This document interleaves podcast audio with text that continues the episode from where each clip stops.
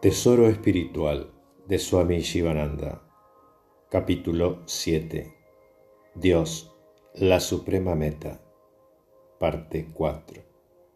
Renunciamiento. La última palabra en Bhakti. El camino de la devoción es el de la autoentrega a Dios. Por el renunciamiento de tu pequeño ego al Señor, en plegaria llena de devoción, se descorre el velo sutil, lo cual te permite percibir la divinidad.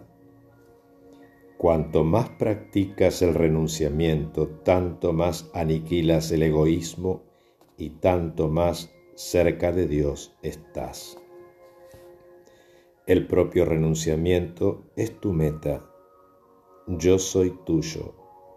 Todo es tuyo se hará tu voluntad, mi Señor. Quienes confían en la fuerza de Dios, nada tienen que temer en ninguna parte. Entrégate al Señor totalmente.